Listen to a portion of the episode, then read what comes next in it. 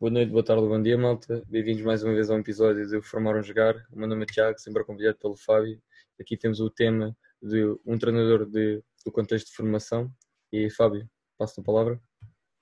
Pronto, como o Tiago já disse, e depois de vos a todos, nós antes de tudo queríamos agradecer-te, Rodrigo Moraes, por estares connosco e antes de começarmos a nossa conversa, um, gostávamos que fizesse um bocado o teu background como treinador, as experiências por onde passaste até agora, para nos enquadrarmos um pouco antes da nossa conversa. Bom, pessoal, eu, antes de mais, uh, agradeço-vos uh, pelo convite, uh, felicito-vos pelo projeto, pelo podcast, pela vossa intenção, essencialmente isso, pela vossa intenção de encontrar conteúdo de qualidade, independentemente do contexto de operacionalização, e, portanto, espero que atinjam os objetivos que ambicionam uh, e o alcance uh, que se propõem ter com o podcast. Um, dizer que os agradeço, uh, que os agradeço essencialmente por, por, por proporem uma conversa acerca de temas concretos e específicos, não é? para não andarmos na superficialidade e no abstrato, porque é sobre temas concretos e específicos acerca do jogo e do treino que eu gosto de falar estou preparado para falar e um, é nisso que eu me sinto desafiado. E havendo desafio, um, existe um estímulo para evoluir. Pronto, e portanto, agradecer-vos por isso e desejar-vos o melhor. Bom, relativamente ao background, um, eu até começo por falar-vos uh, daquilo que é a identidade para mim. A identidade como o Mr. Miguel Cardoso eh, refere, é algo que está numa dimensão uh, acima, não é? É algo que diz respeito à dimensão dos valores, à dimensão uh, da base ética e moral uh, da nossa conduta. E, portanto, eu não consigo dissociar aquilo que é o meu lado pessoal e o meu lado profissional. Um, e, bem como ele dizia, uh, o nosso modelo, a modulação do nosso jogo, um, permite-nos viver a nossa identidade. Uh, e pronto, e, e, isto para vos dizer uh, que sou um treinador com ideias bem definidas, com ideias bem fundamentadas e que está sempre a olhar para cima e a nivelar por cima com os melhores. Uh, pá, eu posso vos dizer que no contexto nacional uh, olho para alguns treinadores enquanto referências, uh, Vitor Pereira, Paulo Fonseca, o próprio Carvalhal, o Miguel Cardoso, o Renato Paiva, o próprio Vasco Seabra, pá, porque são maltas, malta que se enquadra, do ponto de vista da sua orientação, uh, e das suas propostas naquilo que eu também defendo. Agora, o que eu procuro, o que eu procuro é, é além de me comparar, superar o que eles propõem. Eu dou-vos um exemplo simples. Eu, há, um, há uns meses, recordo-me ter visto numa, numa rede social um, um cheiro de um exercício para controle de profundidade do Paulo Fonseca, eu penso que já na Roma. Penso que não no Shakhtar, penso que não no Shakhtar na Roma. Opa, e ele até estava a demonstrar, só com o setor defensivo, estava a demonstrar ao central e estava a solicitar-lhe que ele retirasse profundidade com um deslocamento lateral. E eu digo-vos uma coisa, nas minhas equipas eu nunca vou solicitar a um central que retire profundidade que afunde com um deslocamento lateral ele vai deslocar com, um deslocamento cruzado. O Vítor Pereira, há uns anos pelo menos defendia que em, em organização defensiva um, o lateral do lado contrário à da bola tinha que abrir a orientação corporal um, para controlar visualmente o adversário uh, no controle de profundidade. Pá, eu acho eu acho, eu não acho, eu tenho a certeza que é possível operacionalizar uh, o controle de profundidade, uh, permitindo, com referências zonais, com referências uh, espaciais e posicionais que o lateral se oriente com os apoios apontados para a bola para que possa quer afundar, quer encurtar a profundidade, sem ter que fazer uma rotação de 90 graus para afundar depois, não é? Porque mesmo que ele afunde, reaja ao estímulo quando a profundidade é ameaçada, o passo já saiu quando ele rodou, não é? Pronto, isto para vos dar uma ideia geral pá, do nível a que eu gosto de pensar o jogo uh, e, e, pronto, e é, e é por aí que eu tentarei levar a conversa sobre, sobre o trajeto profissional. Um, olhem, eu começo, começo a treinar enquanto estagiário na geração Benfica do Estádio da Luz. No primeiro ano um, em que entro na faculdade, uh, e inicio a licenciatura na Faculdade de Nutricidade Humana. Um, aliás, acho que esse foi um passo importante porque a participação, mesmo que não interventiva, uh, no primeiro ano de faculdade é importante para retroalimentar a aprendizagem, quer para o lado académico, quer para o lado um, profissional. Uh, e estou lá durante três anos, até 2015, 2016. Em 2015, no verão de 2015, um, termino a licenciatura e trazido para um contexto de futebol 11, um, num contexto de distrital, na Associação de Futebol de Santarém, uh, em que, em conjunto com mais duas pessoas, um, começamos a planear e a sistematizar uh, o trabalho e, e pronto, e, e, e, pegamos numa equipa do escalão sub-17 uh, e começamos a trabalhar, começamos a trabalhar uh, com qualidade, com alguma qualidade. Eu hoje, hoje em retrospectiva, um, diferenciaria algumas coisas, mas já trabalhar com qualidade já nessa altura tinha 21 anos e sob o ponto de vista da modelação do jogo e da operacionalização do jogo, uh, reconheço e identifico um trabalho já de alguma qualidade. Entretanto, um, esse, essa época desportiva não é terminada uh, e no ano civil de 2016 até o verão, uh, com tempo, com possibilidade para isso, nesse momento, até porque não iniciei imediatamente o mestrado, um, tenho a possibilidade de resistematizar de aprofundar, de refletir, de estudar um, e fazer evoluir uh, as minhas propostas e a, e a minha ideia. Pronto, uh, em 2016 um, inicio o mestrado e tenho uma proposta por parte da Mariana Cabral para um, integrar o projeto do Sporting Clube de Portugal no departamento feminino. E, e até então, uh, até a última época, Uh, tenho trabalhado com ela, uh, tem sido um contexto, na minha opinião, muito rico, muito interessante, porque me permitiu um, ehm, avaliar, primeiro que tudo, mais do que avaliar, validar as ideias que, que sistematizei. ver que é possível, ver que são reais, que as coisas um, são operacionalizáveis e confirmar acima de tudo. E depois avaliar, testar, uh, redefinir algum, alguns detalhes, uh, porque isto é como o senhor da periodização tática diz, está pronto, mas não está acabado. E pronto, e tem sido assim o meu percurso, tem sido assim. Obrigado, Vitor. Um, Rodrigo, aliás, peço desculpa. Uh, agora entrando também aqui no, para lançar uns tópicos, ok? E vamos entrar aqui na parte do jovem jogador, fazendo também uma primeira questão para abrirmos aqui o nosso diálogo.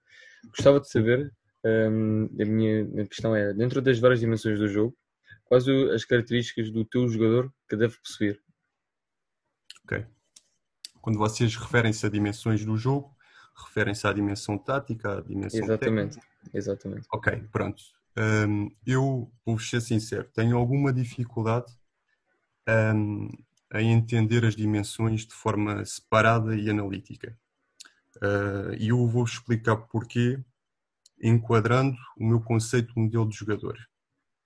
Basicamente, o meu conceito de modelo de jogador passa por uma sistematização de capacidades que o jogador, em função da posição, deve ter para cumprir as ações nas diversas subfases, das fases, todas as fases, todos os momentos do jogo. e porque é que eu digo capacidades ao contrário de características? Porque eu entendo a característica como um fator, enquanto um fator intrínseco ao jogador.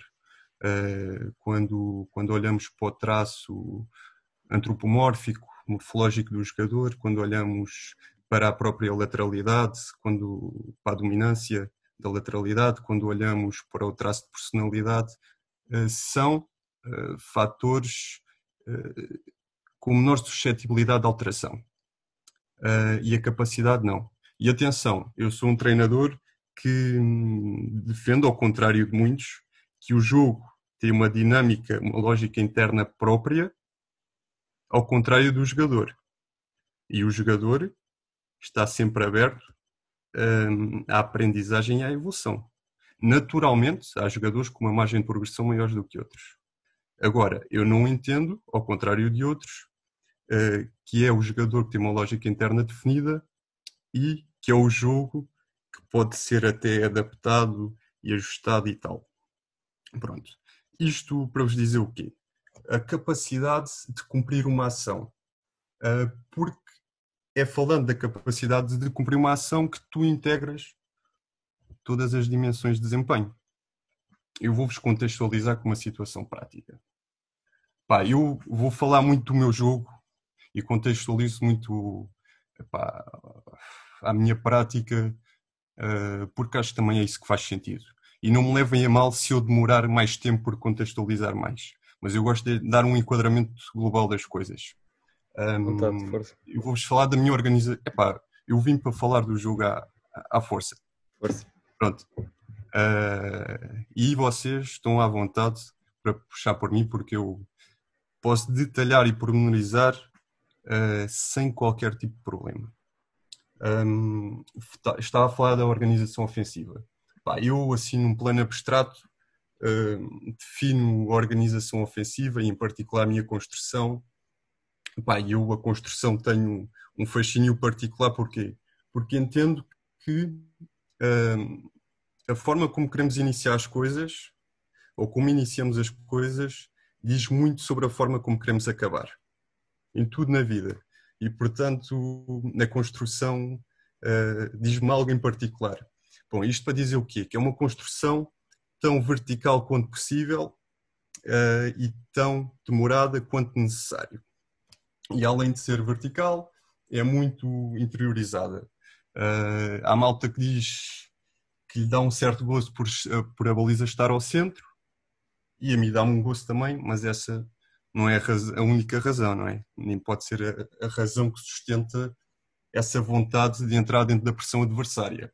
Ah, desde logo, porque há questões de angulação, há questões de enquadramento corporal, há questões de campo visual, há questões de aumento do número de ligações para criar situações de ataque contra zero. Há uma série de razões. Pronto. Isto para falar da construção. E o que é que os centrais sejam capazes na construção de fixar a primeira linha de pressão, de eliminá-la, para criar espaço para que um central possa progredir uh, com condição e depois com passe. Opa, e, e, eu sou daqueles treinadores que se vir um central verticalizar o passe. Uma vez, depois de uma condição de qualidade, veloz, com, com capacidade técnica, com capacidade física, um, e caso a bola não entre dentro da pressão adversária por erro técnico, imaginando que ressalta novamente para, para o central, isto já me aconteceu, uh, eu sou daqueles que se vir novamente o gajo a tentar, o jogador ou a jogadora, a tentar voltar a pôr a bola dentro da pressão, sabem o que é que eu penso? Eu penso assim, epá, este gajo ou esta gaja estão a pensar como eu porque estão a ser usados uh, e estão a ser astutos. Uh, e depois voltamos à dimensão daquilo que é a identidade e que são os valores. Um, e eu agora pergunto assim: então, e se o jogador não tivesse esta dimensão, esta capacidade, este traço psicológico, eh, mesmo tendo a capacidade técnica, mesmo tendo a capacidade tática e o entendimento e valorizando a entrada da bola por passe dentro da estrutura adversária, será que a bola voltava a entrar? Pronto. E por isso, e por isso é que eu tenho dificuldade em separar as dimensões. Tenho que integrá-las. Isto para dizer-vos o quê? Uh, que eu já eu vou falar tanta coisa até me perco. Um, o modelo de jogador refere-se à capacidade de executar a ação que estava a dizer. Agora, num contexto de formação, e claro que eu contextualizei uma fase adiantada do processo formativo, mas eu penso que este conceito, este entendimento do modelo de jogador, este entendimento do que é a capacidade e a relação sistémica das dimensões de desempenho, tem também aplicabilidade em fases mais uh, precoces, em etapas mais precoces da aprendizagem. Agora, devendo existir com a devida adequação. Eu posso dar mais um exemplo sobre isto. Uh, imaginem num escalão sub-15 uh, que tem um miúdo ou uma miúda que joga em três posições e que uma delas é de avançado. Ah, e eu, no meu modelo de jogador, para aquela posição, em função da fase, tenho lá qual é a capacidade deste jogador no movimento de apoio, um, ler o timing de apoio no momento certo, qual é a capacidade de ler o timing de ruptura, qual é a capacidade de alternar de apoio para ruptura ou de ruptura para apoio qual é que é a capacidade de contramovimentar, ameaçar a profundidade e vir colocar um movimento de apoio? E se ele não tiver essa capacidade, será porque é por um fator coordenativo? Será que é porque a agilidade é reduzida? Pronto. Isto para vos dizer o quê? Que o modelo de jogador uh, deve ser entendido, na minha opinião, como um instrumento fundamental uh, para se individualizar a aprendizagem uh, do jogador. Não sei se de alguma forma consegui ir ao encontro da resposta que procuravam. Conseguiste. Por, portanto, não características, mas capacidades de executar as ações que, que estão estabelecidas do meu jogo. Porquê? Porque é eh, a valorização do jogo que valoriza o jogador e a sua aprendizagem. Rodrigo, só pegar aqui numa, numa última coisa que falaste, Sim. que é a percepção, perceber aqui dentro do modelo de jogador depois como podemos direcionar a aprendizagem, certo? Um, pensando no teu modelo de jogo, o teu modelo de jogo é de tal forma flexível que consegue abarcar vários tipos de, de modelos de jogador, vários tipos de jogador, direcionando a aprendizagem do jogador para o modelo, ou o modelo de, de jogador pode acabar por definir, pode acabar também por tornar o teu modelo de jogo mais flexível, ou seja, partir do modelo de jogador para um modelo de jogo?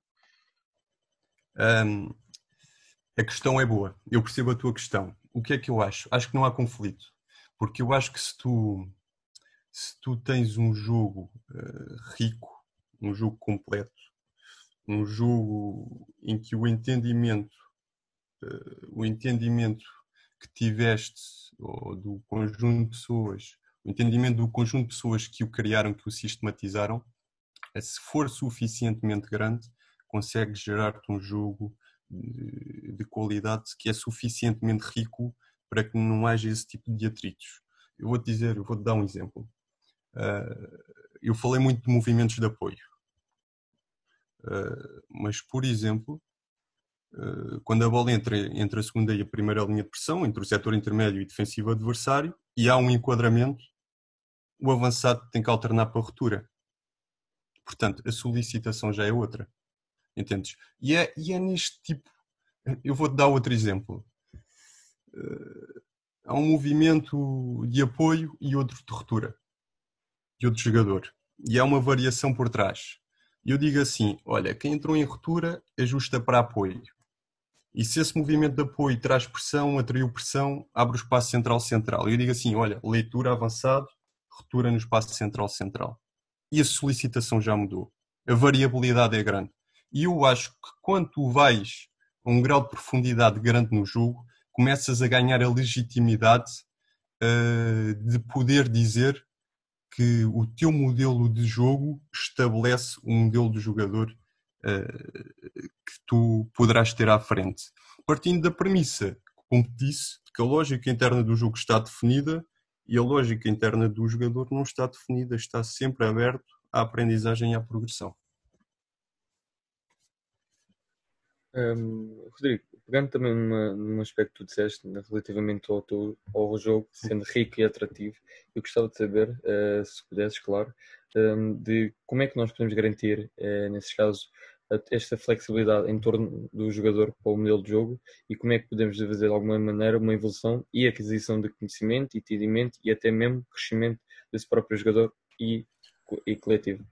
Pronto. Uh, a resposta a essa pergunta vai ao encontro do vos dizia anteriormente. Eu acho que fundamentalmente pela exposição a um processo que se baseia num jogo rico e completo. Agora, uh, naturalmente, esse jogo terá que ser adequado e desmontado e desconstruído uh, de acordo com as especificidades, um, quer uh, da etapa de aprendizagem, quer também da especificidade do nível de prática dentro dessa etapa de aprendizagem.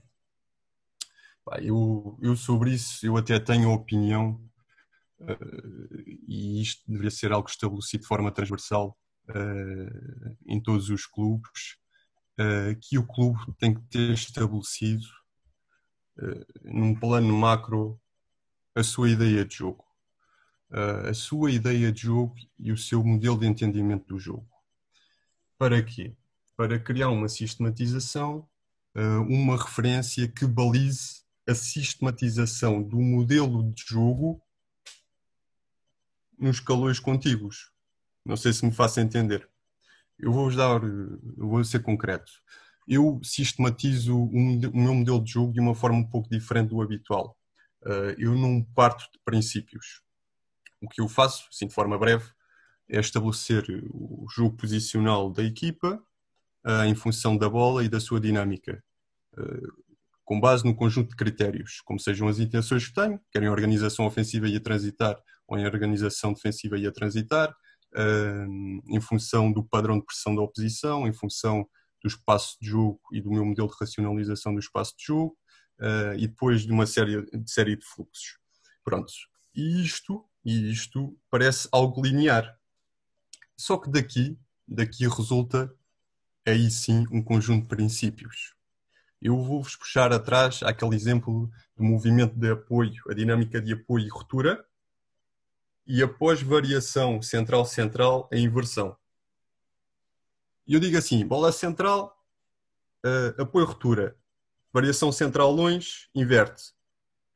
De apoio de ruptura alterna para apoio, de, de apoio alterna para ruptura. E isto, no fim de contas, estabelece um princípio. Passo atrasado, passo para trás, variação por trás, sinal para inverter. Pronto. E quando tu tens um, um clube, atenção, eu estou a contextualizar isto a fases, a etapas de aprendizagem adiantadas. Eu estou a contextualizar a transição ali para contexto sénior. Depois já chego à desmontagem. Uh, e pronto, epá, e isto é um princípio de qualidade. E é aqui e é na China, pá. E é no masculino e é no feminino. E é no amador, no distrital, ou é na Primeira Liga ou na Liga dos Campeões. É, é que eu não tenho dúvidas disto. Porque é a lógica interna do jogo.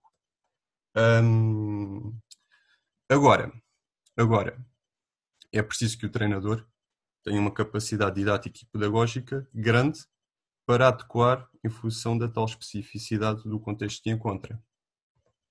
Eu vou-vos dar um, mais um exemplo prático. Uh, em organização defensiva agora. A bola está uh, no meu segundo momento de pressão, pressionada no corredor lateral, pelo médio ou pelo extremo do lado da bola. Estão situados? Sim? Eu digo assim, malta, nesta situação, quem marca na profundidade do setor defensivo depois tem umas exceções em função da zona, mas pronto, globalmente. Quem marca a profundidade é o lateral do lado da bola. E depois há outra situação, no terceiro momento de pressão, em que a bola já está entre o setor intermédio defensivo e o lateral pressiona efetivamente a bola. E malta, quem marca a profundidade do setor é o central do lado da bola. E eu garanto-vos uma coisa, malta. Eu, se for treinador do Sub-19 ou do Sub-23, do Benfica, do Sporting ou do Braga, eu além da referência à profundidade, que é normal dar-se, não é? Eu dou referências à largura. Central do lado da bola, referência à largura é esta, central do lado de longe é esta, lateral do lado de longe é aquela. Claro, se eu estiver no sub-15, sei lá, eh, do Sacavenense,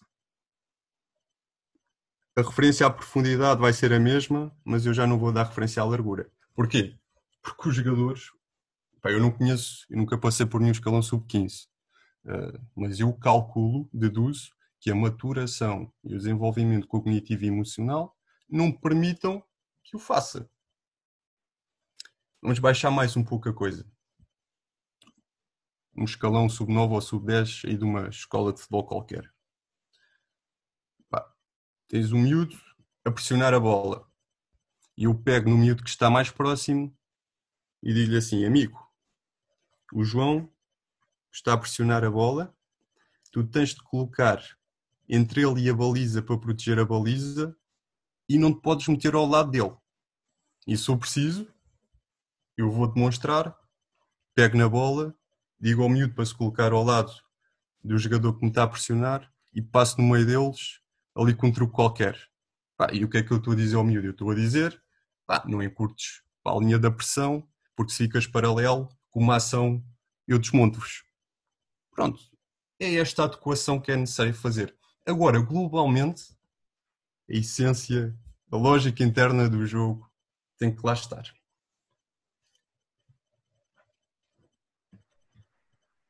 Deixa-me fazer uma pergunta uh, para ver se eu entendi aquilo que tu disseste. Tu, numa fase inicial, até disseste que não trabalhas em princípios, mas uh, pelo que me disseste e pelo que me refleti, tu trabalhas mais em comportamentos da ação. Desse... Padrões de ação. Padrões, Padrões de ação, ok um, para depois que lá está, os teus jogadores consigam ter essa adaptabilidade e a flexibilidade para poderem lá está, terem mais tomada de decisão e capacidade para executar. E agora a minha questão também vai um bocadinho em contra uh, a isso, é como é que o treinador consegue moldar os jogadores que têm à sua frente para ter esses padrões de comportamento, de ação, peço desculpa.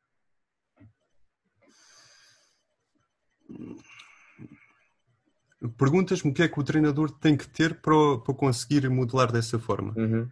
E, com, e, depois como é que ele consegue fazer ah, essa modelação? Pronto.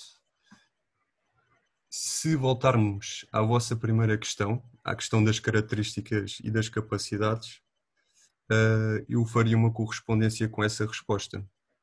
Porquê? O treinador, mais do que características, tem que ter capacidades.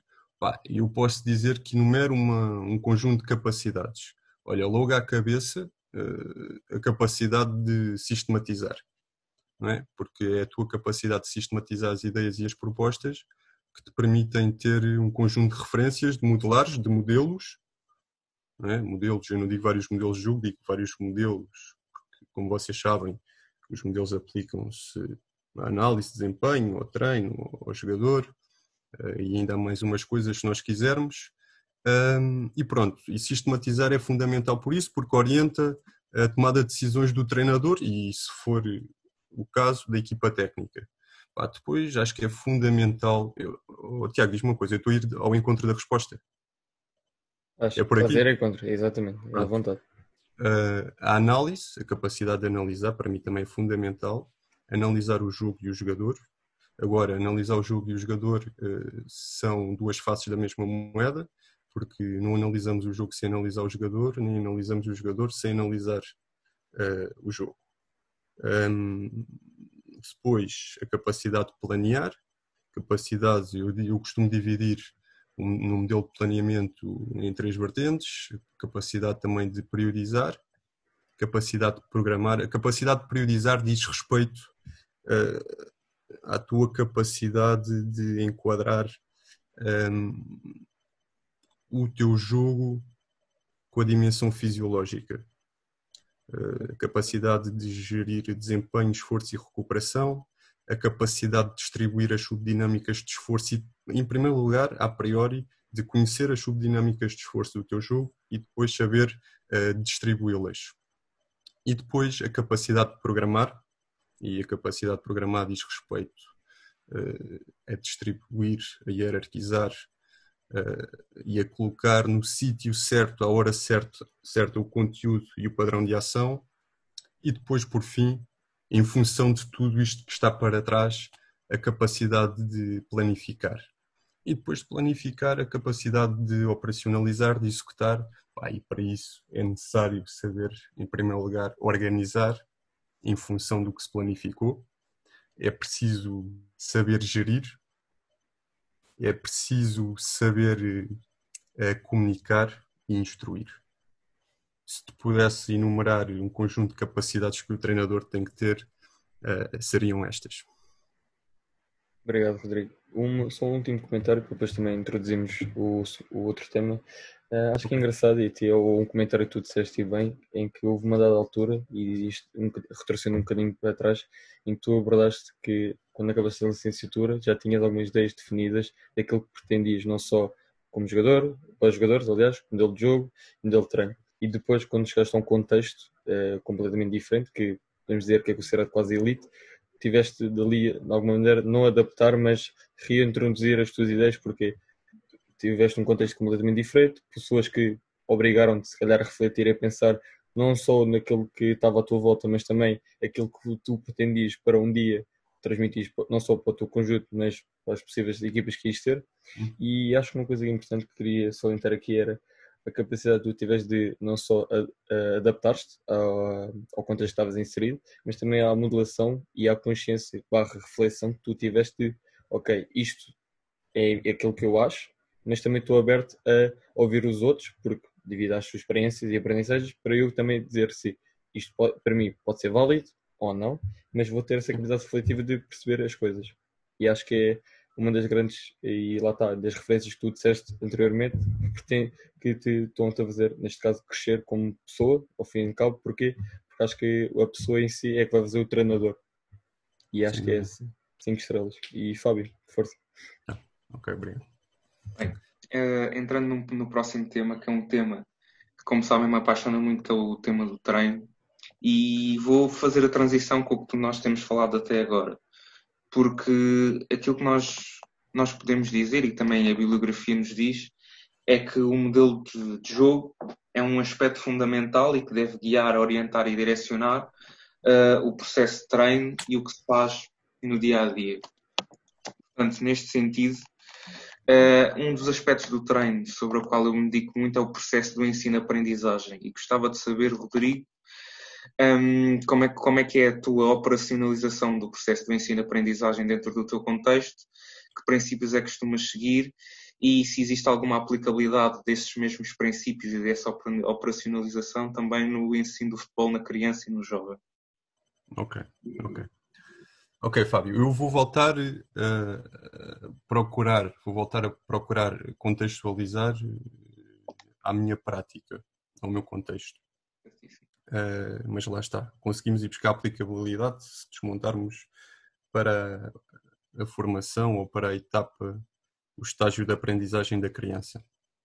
Olha, eu se tiver que definir o processo de ensino-aprendizagem uh, em tese, eu diria, e eu já pensava isto, pá, eu já pensava isto no início, quando comecei a estudar na licenciatura, ali mesmo no primeiro, segundo ano eu sempre olhei para o processo de ensino-aprendizagem uh, e relativamente ao futebol uh, desta forma. O jogo de futebol uh, permite, permite manifestar a condição, a condição humana de forma diferenciada. Porquê? Por causa da intencionalidade que o movimento pode ter. Não é? porque tu, num processo de ensino-aprendizagem, o que pretendes fundamentalmente é que a ação e particularmente no jogo de futebol e em geral no desporto, no desporto nos jogos desportivos coletivos. O que tu pretendes é intencionalizar a ação para que ela seja intencionalizada e intencionalizante. Não é? Ela tem uma intenção por trás e ela cria uma intenção nas outras ações. Então, em jogos em que existe dinâmica de cooperação e oposição, isto é claro. Pronto. Um, e eu sempre valorizei muito um conceito, que é o conceito. Opa, isto até provavelmente uh, vem do facto de a Faculdade de Nutricidade Humana ter uma ligação estreita social e cultural, histórica, com, com a educação física tal. Uh, mas dizia-te sempre, sempre valorizei muito o conceito de envolvimento motor e cognitivo. É? Os dois lados, o lado, a vertente motora e a vertente cognitiva, têm que existir uh, de mãos dadas. Uh, como é que eu te posso concretizar isto no meu contexto, na minha prática? Olha, eu dou-vos o exemplo de uma jogadora. Poderia, poderia dar demais, mas dou-vos este exemplo que me ficou na retina. Pá não me esqueço disto. Uh, não sei se conhecem a Vera Cid. A Vera Cid epá, é uma miúda, uma jogadora com uma capacidade técnica. Médio centro, certo? É diferente. É diferente, especialmente aferindo face ao contexto dela. Né? Opa, e, e como tal, uh, a miúda a jogar tem a cabeça no jogo porque não precisa tê-la nos pés. Pá, e a crescer a isto é uma miúda muito desenvolvida sob o ponto de vista cognitivo. Muito, muito, muito inteligente. Pá, eu vou-vos dizer uma coisa. Nós temos uma, um modelo terminológico, temos uma terminologia muito complexa, mesmo muito complexa. E, e lá está. Com o tempo, as jogadoras também têm que se adaptar, ou os jogadores têm que se adaptar a isso. Uh, opa, mas há sempre aqueles jogadores que vão precisar de uma representação mental, eh, que vão precisar eh, de uma simbolização eh, diferente para que o conceito seja entendido. Nós com a Vera era. Eu falava com a Vera como falava com o resto da malta da equipa técnica. Era ali. Era como se fosse uma treinadora. Pronto. E eu recordo-me de um exercício nesta época, depois contextualizar, uh, uma situação de 8 contra 6. equipa em superioridade, composta por lateral, laterais, seis uh, e médios. Portanto, laterais, mais setor intermédio, mais setor ofensivo, extremos e avançado. Uh, contra setor defensivo, mais dois médios e colocamos dois treinadores para, sim, para sinalizar um, ehm, os passos intrasetoriais e para marcar ali a dinâmica da pressão. E isto servia para acertar uh, a segunda fase de criação e o exercício para, para construir aqui uma, uma simbologia, uma paisagem mental uh, que contextualize o exercício. A profundidade era marcado uh, por três quartos, três quartos do meio campo ofensivo, com a equipa em superioridade a atacar para a baliza formal e a equipa em inferioridade a, de, a defender a baliza formal uh, dentro desse espaço. Pá, e a reposição, eu acho que até o exercício depois havia transição, mas pronto, não interessa. Uh, e a reposição inicial era colocada pelos treinadores que estavam a controlar o exercício uh, exteriormente. Nós variávamos a, a, a variávamos a reposição um, para as jogadoras que se colocam entre o setor intermédio e ofensivo adversário. Um, pronto, isto tem variabilidade e tal, e a bola, quando entrou na posição 6, Uh, nós tínhamos que acertar ali uma dinâmica e normalmente pedimos um movimento de apoio de avançado, depois mais um movimento de ruptura no espaço central lateral uh, e o médio do lado contrário, com uma ruptura exterior do lateral, e o médio do lado contrário tem que pôr um apoio à frente da segunda linha de pressão. Um, Estão-me a acompanhar? Ou estou a ser excessivamente complexo, está ok? Uh, pronto.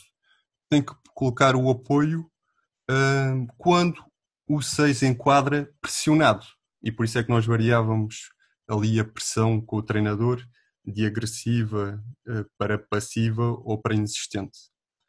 Um, e quando ela enquadrava sem pressão ou com uma pressão passiva, a 6, a médio do lado contrário continuava a meter o apoio. O que nós queremos, ou o que nós queríamos, era que houvesse um deslocamento para trás da segunda linha de pressão para garantir um movimento de apoio ali naquele espaço intrasetorial, mais um movimento de ruptura no espaço central-lateral.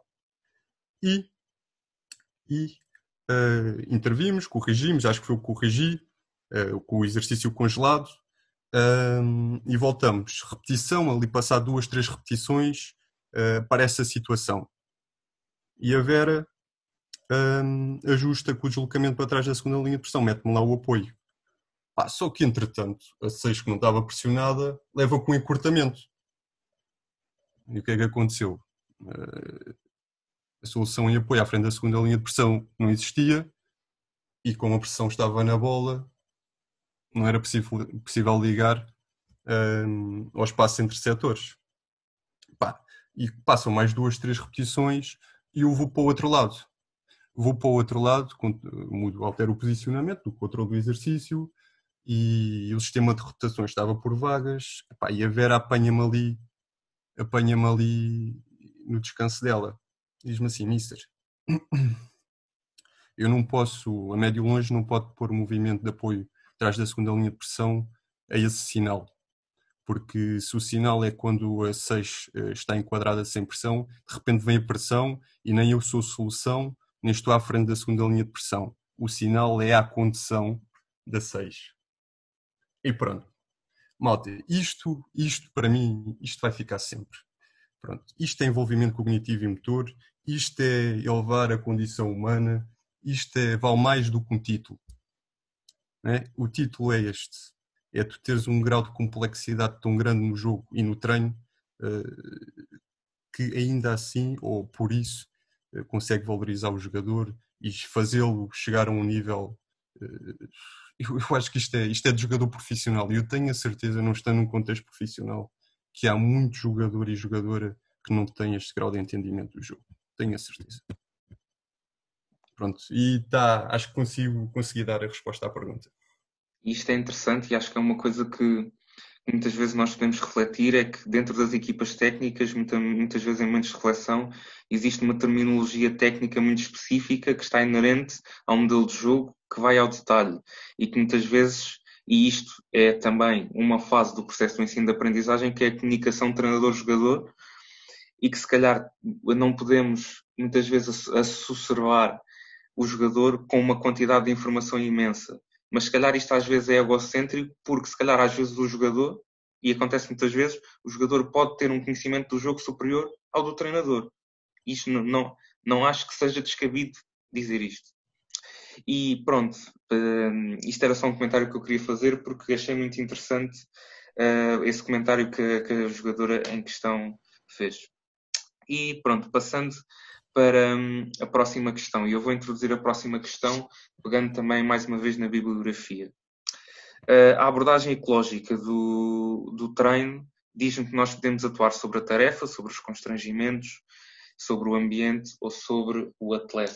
Neste caso, nós muitas vezes um, incidimos muito sobre um dos vértices deste triângulo, que é, o, que é os constrangimentos e muitas vezes, se calhar, descuramos os outros dois. E gostava de saber se na tua operacionalização do processo de treino, se dás igual importância a estes três vértices, se incides mais nuns e de que forma é que, utilizando, lá está, os três em conjunto, podes proporcionar um tempo útil de aprendizagem superior aos teus jogadores. Um, bom, olha, vou já dizer-vos isto. Eu eu, eh, eu pronto, nós, eh, no trabalho que temos feito, ehm, temos manipulado os exercícios fundamentalmente em função dos critérios de êxito. Digo-vos isto com toda a sinceridade. Sei que é contracorrente, eh, mas tem sido assim. E, complementarmente, encontramos na condicionante de regra seja ela espacial, seja temporal, uh, seja de ação, com uma limitação de toques, seja por um sistema de pontuação, seja por um, uma condicionante material, o que for, aparece sempre ponto de vista acessório, do ponto de vista complementar. Uh, mas, enquadrando, enquadrando ainda ao encontro daquilo que enunciaste acerca das abordagens ecológicas, eu recordo-me quando iniciei a licenciatura mais uma vez. É engraçado que nós, em retrospectiva, vamos buscar muita coisa ao passado. Uh, mas recordo-me que estudava com muito gosto as abordagens ecológicas à tomada de decisão.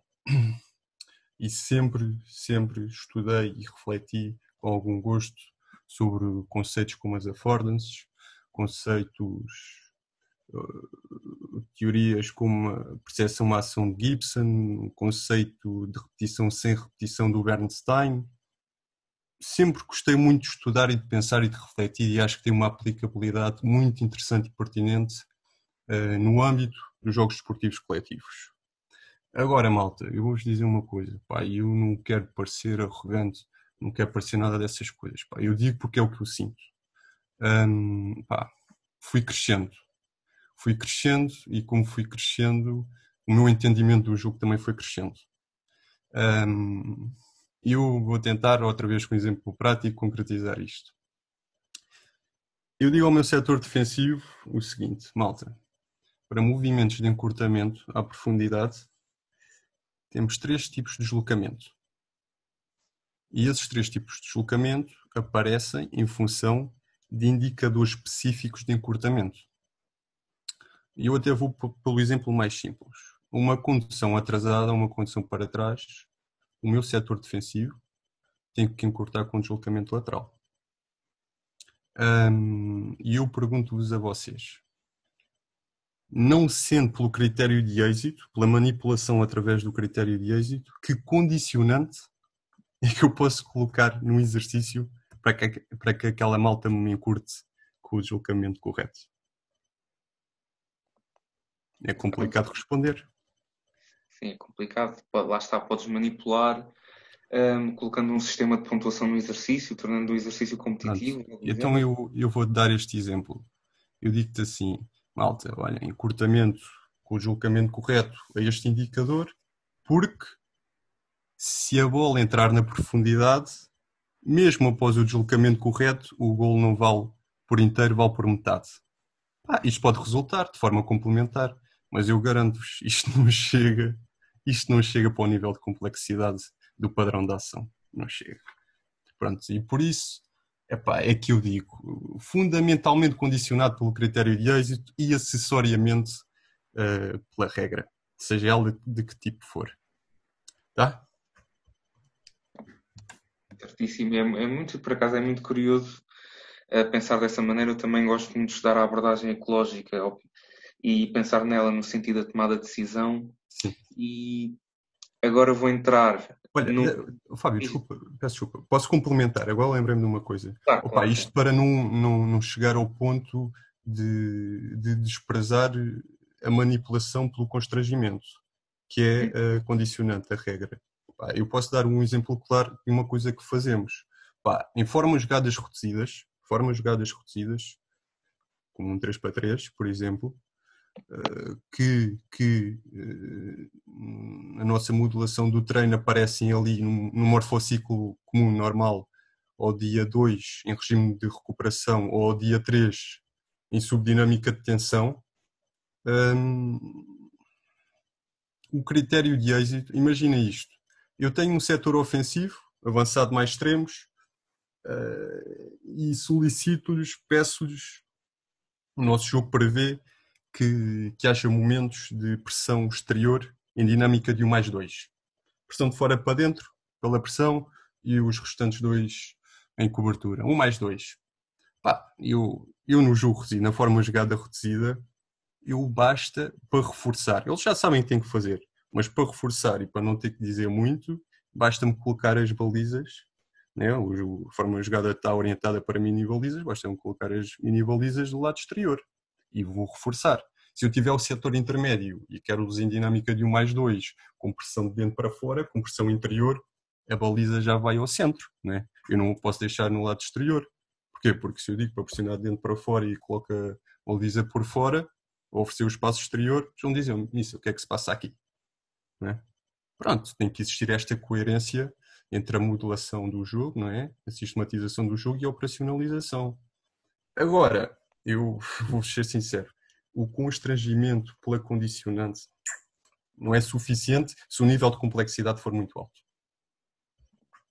E eu, sem querer, sem querer reduzir aqui muito esta questão, eh, eu acho que às vezes a abordagem ecológica, lá está, neste, pensando uma forma assim, lá está, redutora, muitas vezes leva-nos a pensar num binómio que é a construção de um exercício em que os constrangimentos de, estão de tal forma direcionados para o objetivo que os constrangimentos por si fazem surgir o comportamento, dispensando, por exemplo, o feedback do treinador, ou outro, outro o, o, o volte-face disto tudo, que é, se calhar, uma não preocupação tão grande com os constrangimentos, fazendo surgir no, no, nos atletas os comportamentos que nós queremos por via do feedback como grande arma. Às vezes nós acabamos por reduzir muito a isto e não sei se tens algum sim, comentário sim. a fazer a isto, mas acho que é algo que acontece frequentemente. Sim, sem dúvida, Fábio. Eu, para complementar e para finalizar, digo-te que tomando esta posição, opa, eu, eu há, uns, há uns dias, não, há umas semanas,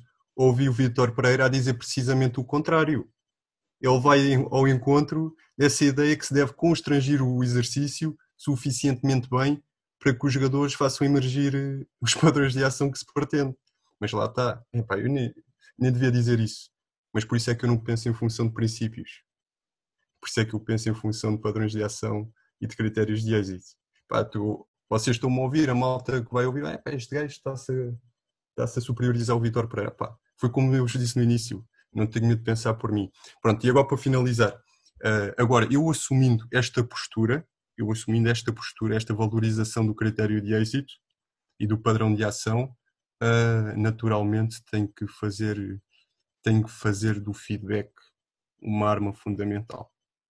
Opa, e eu certamente, se um dia estiver aqui para fora e se tiver que falar, comunicar com os jogadores chineses, vou sentir dificuldades. Ah, isso eu não tenho dúvidas nenhumas, não vai ser um tradutor que me vai traduzir a complexidade do meu jogo. É pá, mas pronto, é uma posição que tomo. Agora, eu não desprezo o constrangimento pela condicionante. Agora, só acho que ela não é suficiente. É necessária, mas não é suficiente. Rodrigo, gostava de fazer uma questão relativamente a uma coisa que tu disseste e até despertei a minha curiosidade, que foi basicamente os indicadores de sucesso que tu dás aos teus jogadoras e jogadores para que, neste caso, elas consigam entender que aquele indicador vai dar origem àquele padrão de comportamento que tu pretendes. E agora diz-me uma coisa: a repetição desse tal padrão de, de ação, diz-me uma coisa: em determinados jogadores vai demorar pouco, muito, independentemente disso, e a minha questão é: independentemente de, desse padrão de ação, indicador que tu queres que elas entendam, como é que tu consegues, não, ao fim e ao cabo, que o tempo que tu dás ao longo prazo ou a médio prazo, independentemente do que, do que tu queres, como é que elas conseguem, passado algum X tempo, conseguirem executar na perfeição, não estou a, jogar, não estou a falar só em termos setoriais, mas em termos coletivos, esse indicador? Pronto, eu, eu aí, Tiago, o que eu acho é que é fundamental, por isso é que a programação é fundamental, é, é fundamental desmontar o conteúdo. Pá, e, e, eu digo-te uma coisa, uh, aí é que se prova a nossa competência e o nosso entendimento. É quando tu consegues desmontar e desconstruir de tal forma uh, que consegues aplicar no momento certo, uh, de forma a fazer progredir o processo em complexidade, em dificuldade e em sentido. Pronto, por isso é que é fundamental como diz o senhor da periodização tática, desmontar sem desvirtuar e reduzir sem, sem empobrecer. E fazê-lo depois para construir de uma forma uh, progressiva e adequada e sustentada. Uh, queres que eu te vá buscar um exemplo? Se não te puderes. Deixa-me cá pensar. Uh, pronto, vamos a falar nos deslocamentos. Nos deslocamentos. E eu digo-te assim: eh, existem três tipos, na minha opinião, pelo menos no meu jogo é assim. Epá, e dois deles são o lateral, como vos referi, e o outro é o deslocamento frontal. pá, e assim, colocando as coisas em pratos limpos e, simples, e uh, para um encurtamento frontal, ou o indicador de encurtamento que eu coloco a um deslocamento frontal, é um, por exemplo, entre outros, um passo longo. Uh, eu pergunto a ti, Tiago, qual seria o deslocamento a priori mais fácil de executar? Um deslocamento frontal ou passo atrasado longo ou um deslocamento lateral um, ou passo atrasado curto? Eu diria, neste caso, deslocamento frontal. Pronto, eu concordo com isso. Eu concordo com isso. Até porque o indicador é de muito maior. Já, já nem falamos só da facilidade motora do deslocamento. Eh, falamos também da percepção do estímulo do indicador. Pronto, e portanto, eu se calhar, quando introduzir, começo por introduzir o deslocamento frontal ou os indicadores que desencadeiam, né, que estimulam o, deslocamento frontal. Pronto. E isto para dizer, para exemplificar uh, e para ir um pouco também ao encontro e concretizar aquilo que, que referias. Obrigado. E agora, entrando noutra, noutra questão, e agora gostava de ir ao centro e à base de tudo. Pronto, nós estamos aqui a falar um pouco da programação, que pode que é, lá está uma determinação de estratégias de ação e de conteúdos e da estruturação de todo o processo que engloba o treino. E agora eu gostava de entrar mais no exercício de treino e vou pôr uhum. esta questão desta forma. Para além de princípios e teorias de treino desportivo a que tu te que usas como sustento na construção de um exercício de treino, uh, existe aqui algum, alguns outros pontos de reflexão que eu gostava de ter. E vou pegar num exemplo muito concreto, num conteúdo de ensino, neste caso, por exemplo, uma dinâmica do terceiro homem como progressão. Hum. Um, neste sentido, eu gostava de saber, pegando neste conteúdo, se tu pegas nele na forma mais analítica de todas para o ensino da intenção da procura daquele espaço e daquela dinâmica, ou se constróis logo uma forma jogada, já com envolvimento coletivo, para que o comportamento surja uh, já numa forma, digamos, integrada. Como é que é o processo desde o início do ensino do conteúdo até à forma mais complexa de, de exercício em contexto de treino? Essa aí é uma boa questão. Olha, eu quando falas em dinâmica terceiro jogador e o, a nossa organização ofensiva felizmente tem, tem muito disso, uh, eu só consigo situar-me na forma jogada. Com muito maior facilidade situo-me na forma jogada. Até eu enquanto treinador. E, portanto, o que eu penso é que uma forma mais analítica, o que tu queres dizer é uma forma mais analítica, uh, poderá e deverá existir, mas após a contextualização na forma jogada mais complexa. Se tu me disseres assim, assim, oh, Rodrigo, tu no início da conversa disseste que, que queres que os teus centrais na construção tenham capacidade de fixar e eliminar a primeira linha de pressão. Eu vou te dizer, eu, eu agora, se pegar um projeto com uma equipa que não conheço, podes ter a certeza que ao primeiro treino eu tenho uma situação de dois contra um, com, com um central a conduzir, a fixar a primeira, o jogador na primeira linha de pressão, a ligar passe e o outro central a conduzir e a ligar passe para mini balizas, que sinalizam os passos intrasetoriais que eu vou ter preenchidos pelos jogadores mais à frente. Uh, mas essa situação é uma situação que começa do início. Né? A construção é o início. E, portanto, faz sentido ir do menos complexo para o mais complexo. Agora, eu vou dar um exemplo de uma dinâmica terceiro jogador uh, da minha organização ofensiva. Simples.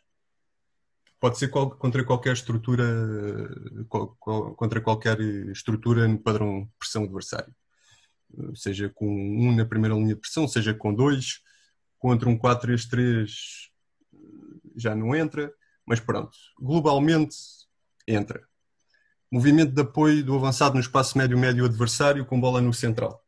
Especialmente após condução. Se eu contra um 4-5-1, depois de eliminada a primeira linha de pressão, isto vai com alguma facilidade. Meto o avançado em apoio.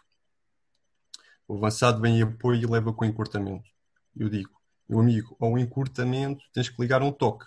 E depois o meu jogo posicional tem uma, um mapeamento que permite ligar com diversas soluções. Mas uma das soluções, garantidamente, será uma solução frontal do 6. E ele vai poder ligar um toque com a solução frontal do 6. E tu aqui tens dinâmica de terceiro jogador. Certo? Um, só que esta é uma situação diferente, porque a bola passou da construção para a criação, para, a segunda, para o que eu chamo segunda fase de criação, porque entrou entre a segunda e a terceira linha de pressão adversárias e voltou a entrar entre a segunda e a primeira linha de pressão, na primeira fase de criação. É mais complexo. Então, o que eu preferiria era progredir na complexidade e na relação numérica e na escala de jogo, setor defensivo mais setor intermédio, primeiro setor defensivo, depois setor defensivo mais setor intermédio do trabalho analítico. Sou é um grande defensor da ideia de que o, treino analítico pode ser de qualidade quando é devidamente contextualizado.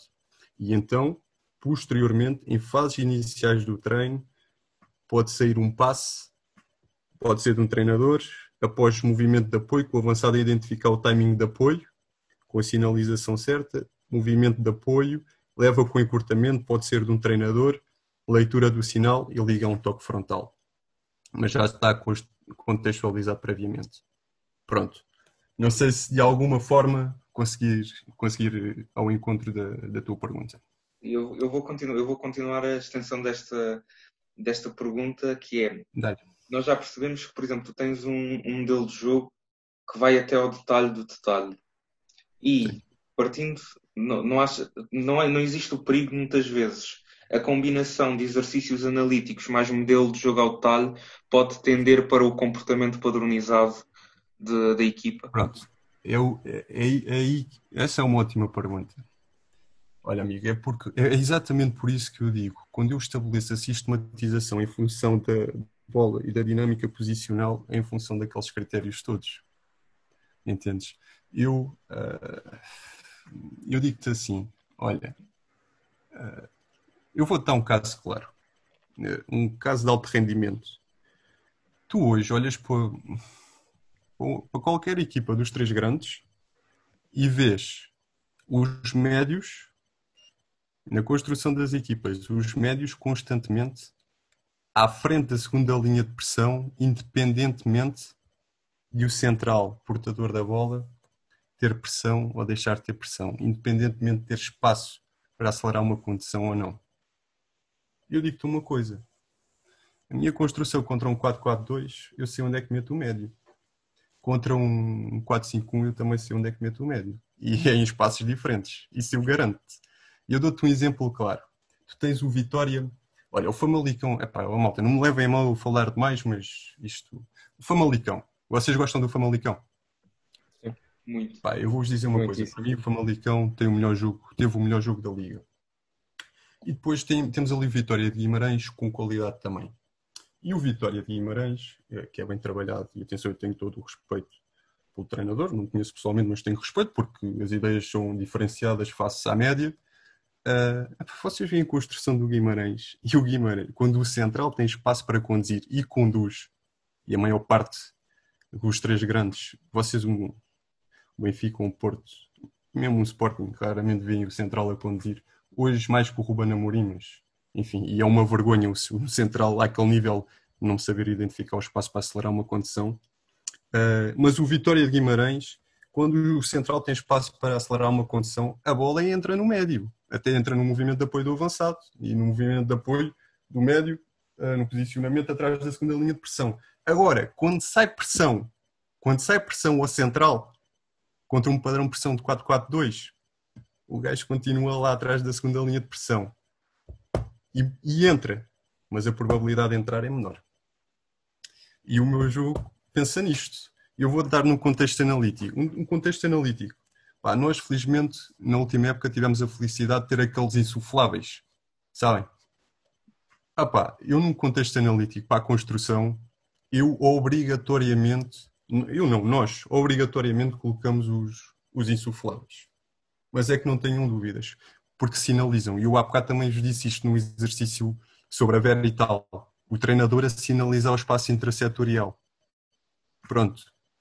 pá, eu se vos mostrasse o nosso modelo de racionalização do espaço de jogo, eu até tenho aqui.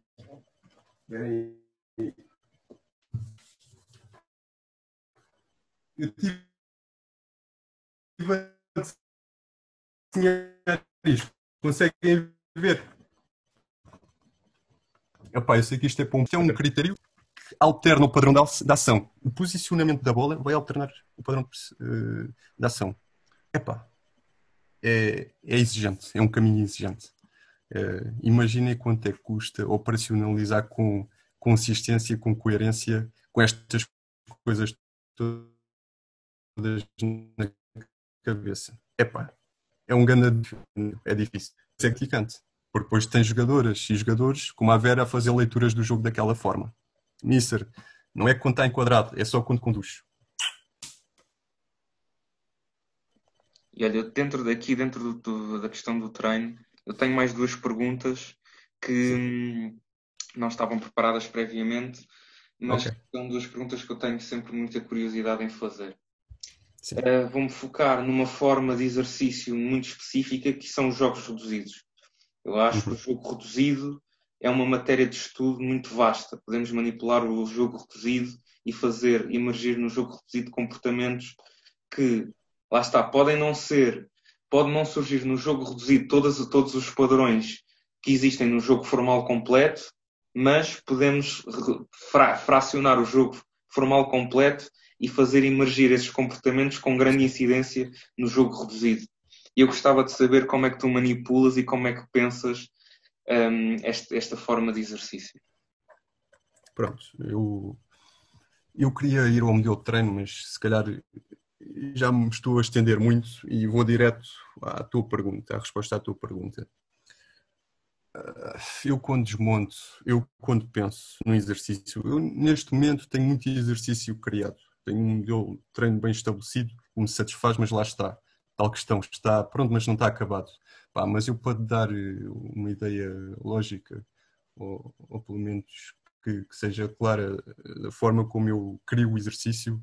Pá, eu vinculo muito, aprecio muito um, um, um conceito do Vitor Frade, que é o conceito de fractalização de fractalizar, é sobre a geometria fractal e não sei o quê. Um, opa, e aquilo basicamente o que diz consiste na ideia de que tu podes tu podes retirar a parte do todo e ainda assim deixá-la representativa do todo. Pronto, e este conceito é muito ao encontro também daquilo que é o jogo reduzido. Agora, de uma forma muito mais fácil de se entender, porque é um jogo reduzido. É difícil é fazer isto em formas mais abertas e mais complexas.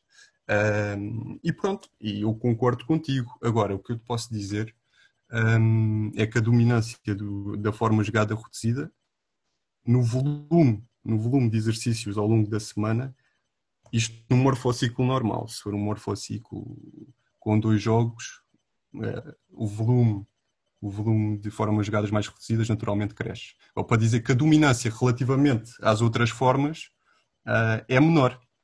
Pronto, e pegando no caso, no exemplo prático que vos dei há pouco sobre a outra pergunta, eu quero setor intermédio em dinâmica de 1 mais 2.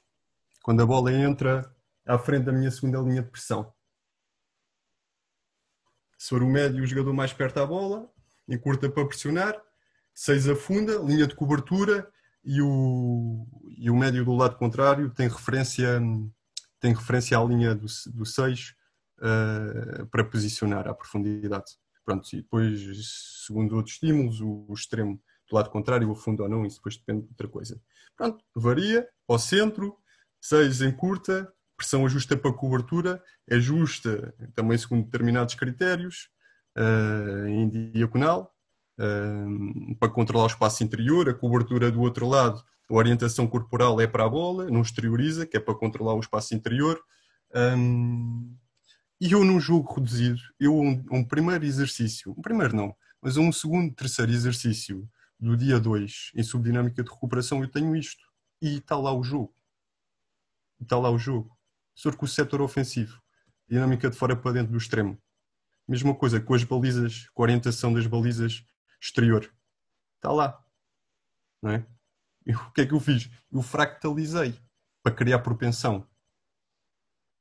Pronto. E depois isto tem que se articular para finalizar a resposta uh, com as variáveis estruturais do exercício. Não é? Uh, como são a relação numérico-espacial, a escala, as densidades, os volumes, não é? Uh, mas isto é tudo enquadrado pelo quê? Pela tal priorização que eu vos falei há pouco, a capacidade de priorizar. Eu tenho que conseguir estabelecer um padrão de solicitação para cada dia. Ainda me estão a acompanhar. Ou já vos estou a dar sono, pá? Não, estás à vontade. Pronto. Estava a dizer. Antes de continuar, Epa. não sei se posso só dizer uma coisa. Eu posso já juntar a próxima pergunta já aqui, porque eu acho Justa, que é Eu não me perco. Diz, diz. Eu, a próxima pergunta vai já nesse sentido, porque o que ia perguntar, e para quem tem feito se calhar uma leitura de tudo o que temos falado, Sim. nós, lá está, podemos perceber que lá está, a periodização é um aspecto, lá está, também particular da programação. Está relacionado, lá está, com o permanente desenvolvimento das capacidades técnico-táticas individuais, individuais e coletivas, tendo em conta a lógica evolutiva das dinâmicas da carga, de treino e de jogo.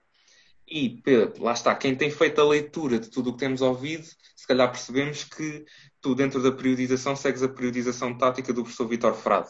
Que é... Epá, eu, eu, não sigo, eu não sigo, eu não sigo, Fábio. O que eu, o que eu acho que faço uhum. é, ou que fiz foi desenvolver uma orientação metodológica própria uhum. que, que se baseia ou, ou, ou que vai buscar alguma coisa uh, da essência da periodização tática. Agora, eu não corro o risco, opa, eu não corro o risco, nem. Eu não vou dizer. Não corro o risco de dizer que operacionaliza a periodização tática, não. O que eu tenho é uma orientação metodológica própria bem definida, em que a periodização, como tu dizias, é a definição do padrão de solicitação de cada dia para quê? Para ao longo do morfociclo, independentemente da sua, do seu tipo, uh, potenciarmos, um, potenciarmos a relação entre desempenho e recuperação. Para quê?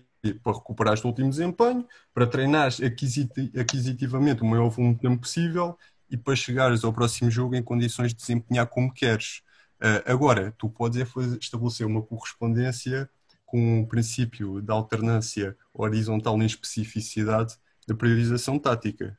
Agora, eu não, não, cometo, eu não cometo o risco de dizer, não, risco, mas eu sei, eu sei que entendo algo da priorização tática, conheço, mas não conheço a fundo. Não, não posso dizer que operacionaliza a priorização tática sob o ponto de vista metodológico. E até porque, e a questão que eu queria fazer é que lá está, a questão do periodizar, e mesmo dentro da periodização tática, também é algo que varia pelo contexto. E tu próprio disseste, se estivermos, por exemplo, num contexto de uma equipa de alto rendimento tenha dois jogos por semana, a periodização será diferente. Uma equipa que joga domingo a domingo será diferente. Uma equipa que só treine duas, três vezes por semana, a periodização também será diferente. Completamente de acordo. E como é que, lá está, como é que nós podemos pensar nisto, não só na, na questão, lá está, da questão fisiológica das cargas aplicadas ao atleta, mas também nos conteúdos que nós queremos ensinar durante a semana, nesta verticalidade que impõe tantas diferenças no contexto? Pronto. Uh, imagina, eu quando falo sobre priorização, uh, para ser mais, mais ilustrativo e mais claro, costumo sugerir o dia 5, o dia 5, menos 2 do morfociclo normal. Pá, que é um dia em que a equipa treina em subdinâmica de velocidade. Não é? numa semana de domingo a domingo, calhar ali à sexta-feira, não é? Cinco dias após o último jogo e a dois dias do próximo jogo. Uh, e, eu, eu estabeleço que esse treino é feito em subdinâmica de velocidade, é? em, que, em que esse dia se caracteriza por, por, por exercícios que na sua estrutura uh, apresentam relações numérico-espaciais maiores, densidades maiores, nomeadamente uh, na proporção do volume, densidades maiores não, densidades menores, nomeadamente uh, a redução do volume de desempenho face ao, ao volume, o volume de desempenho de repetição face ao volume de pausa, é?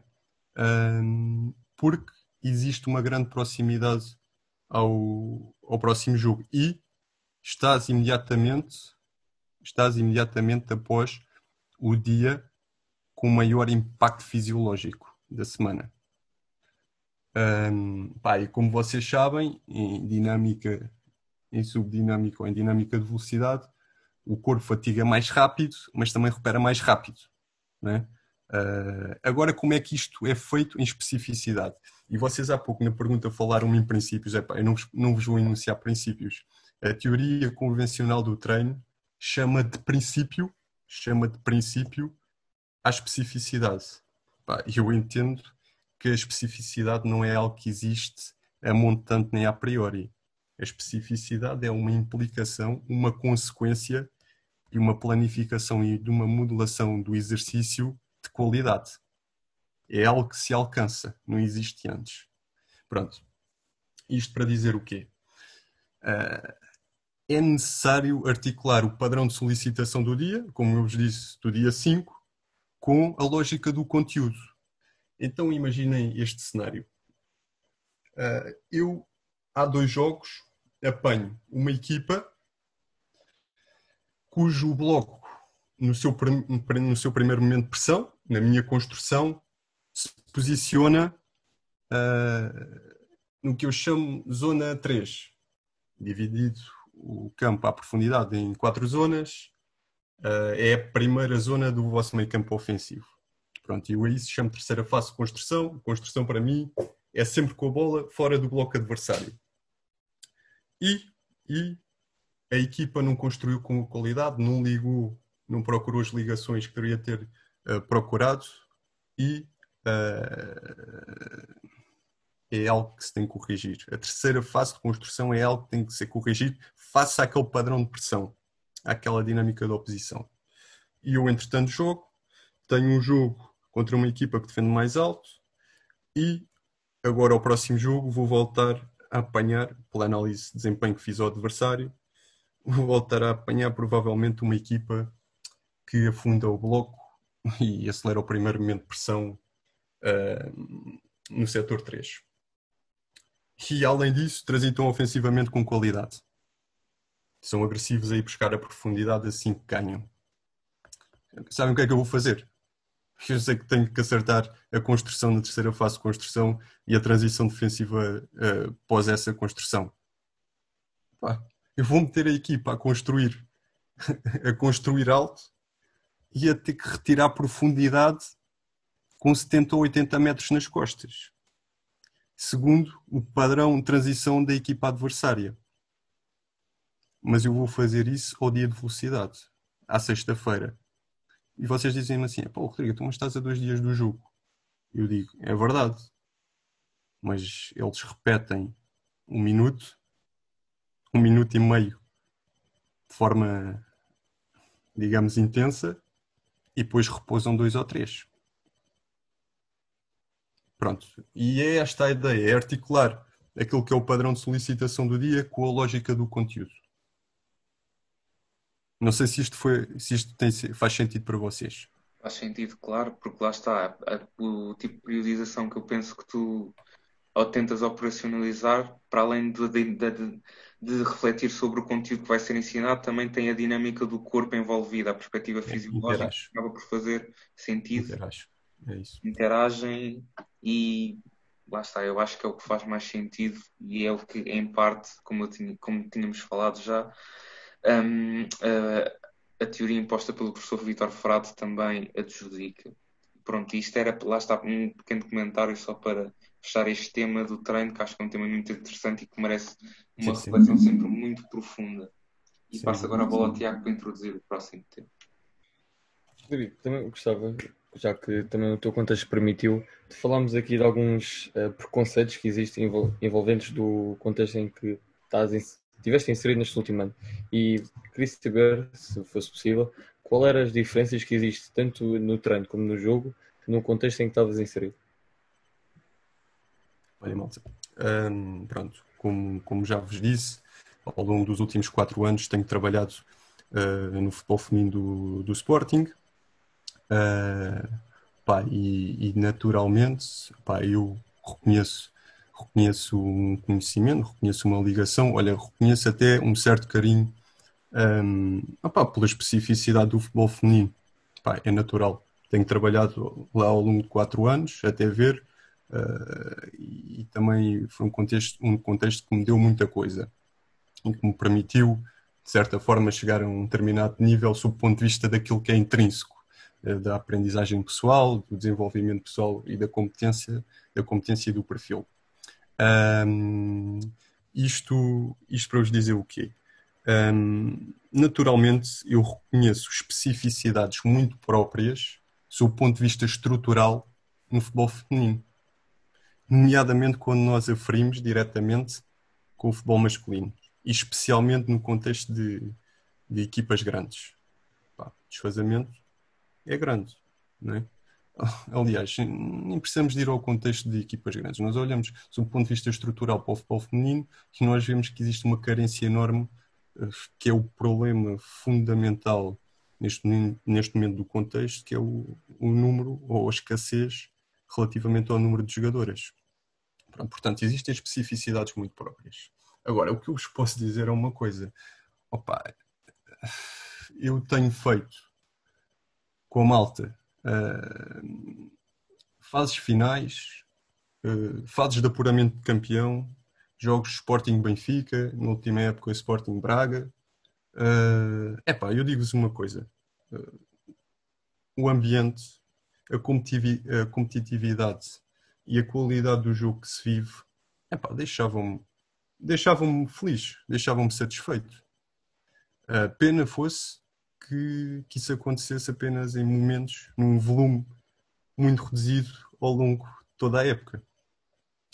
Uh, mas deixavam-me satisfeitos, porque lá está, quando nós aferimos, a, até do ponto de vista desportivo, uh, quando nós aferimos diretamente a capacidade individual das jogadoras de um Sporting com a capacidade individual dos jogadores do Sporting do escalão sub-19, naturalmente a diferença, o desfazamento é abismal.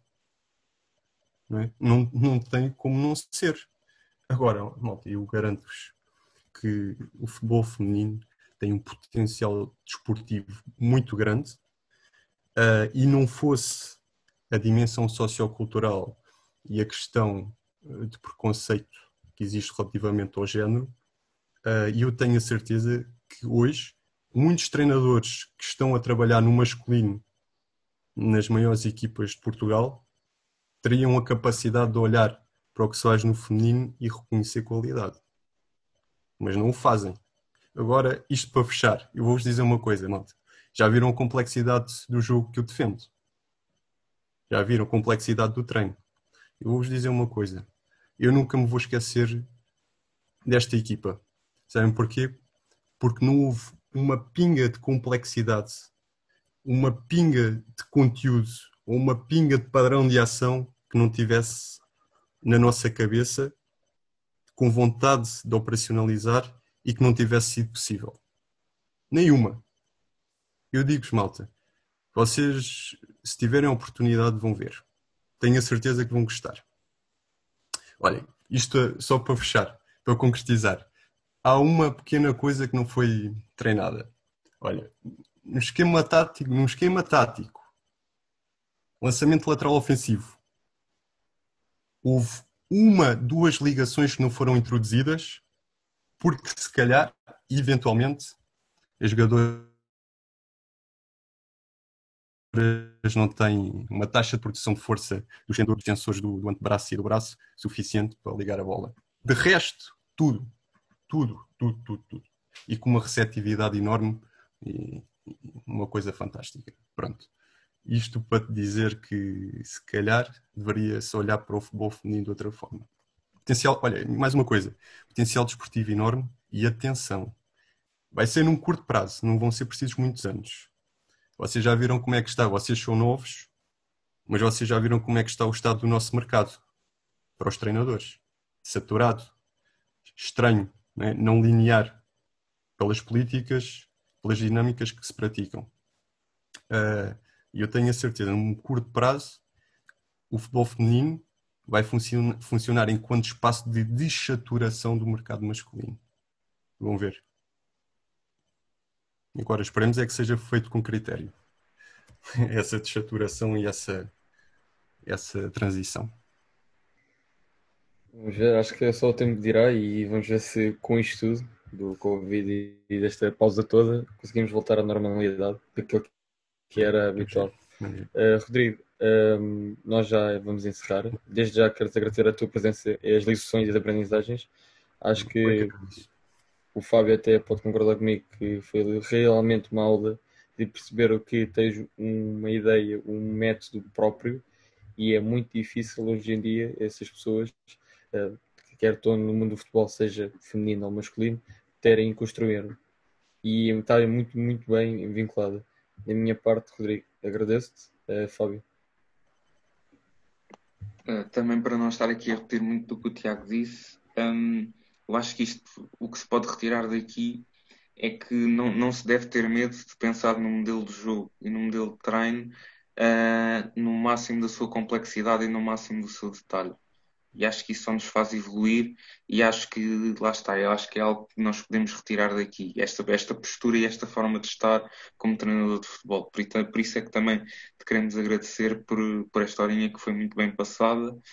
E pronto, para além disto tudo, quero desejar um, as, as, melhores, a melhor das sortes no teu panorama desportivo, seja qual, qual for na próxima temporada, e que pronto, nos voltemos a encontrar tão cedo quanto tá possível.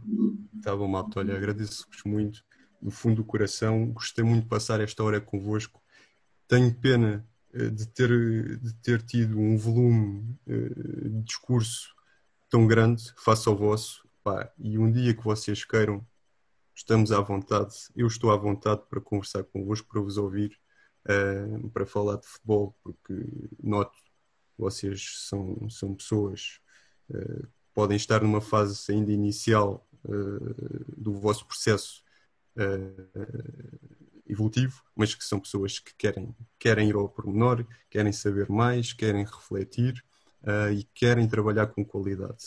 E eu valorizo muito isso. E prova disso é o vosso projeto, não é? O vosso podcast. Pronto, desejo-vos o melhor, espero que consigam atingir os objetivos a que se propuseram. Espero, espero sinceramente que consigam atingir o alcance uh, que propõem para o podcast. Opa, e se eu de alguma forma, atenção, eu não sou, eu não sou um treinador mediático, nem pouco mais ou menos, Epá, a malta nem me conhece. Epá, mas se eu puder de alguma forma, pela qualidade do discurso, ajudar-vos a, a, expandir o vosso projeto, epá, isso para mim já é uma, já é uma forma de, de agradecimento suficiente uh, para vos retribuir o vosso convite. Rodrigo, mais uma vez obrigado. Malta, já sabem, uh, comentem, ouçam, partilhem e vemos no próximo episódio. E até uma próxima.